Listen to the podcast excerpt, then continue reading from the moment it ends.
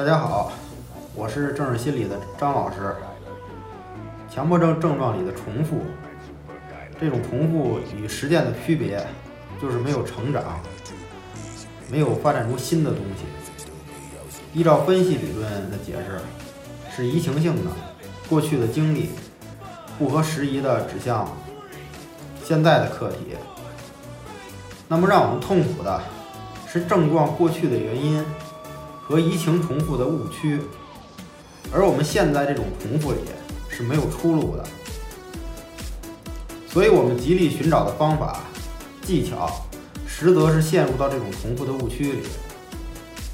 我的体会是，理论分析必须与实践相结合，才会有好的效果。只是一味的分析，或只是要求去实践，都是歧路。而心理大清理的工作，就是找到症状的原因，清理误区。我们说有很多共性的误区，但相较于个人化的误区，也仅仅是个框架，微乎其微。咨询的过程，首先就是宣泄，因为一直的都是压抑否定，自己的、他人的，都认为这些是不合理的，是不正常的。而我们要做的，就是郑老师所讲的，不评判，只是倾听、陪伴、理解，这样的关系环境下。是最好的压抑释放，而这是试图改变，有所期望，都是说教。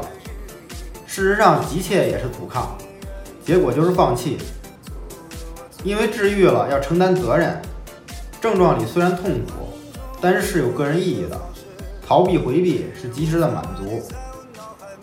从分析理论的角度来讲，你恐惧的都是权衡之下的选择。所以我们很多认为的就是如此，其实也只是偏见。无论是焦虑还是痛苦，都是结果。那么要不要找原因？当然要找了。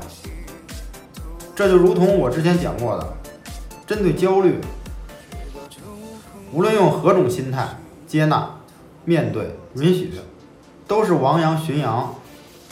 而最该做的是亡羊补牢。这最简单的道理。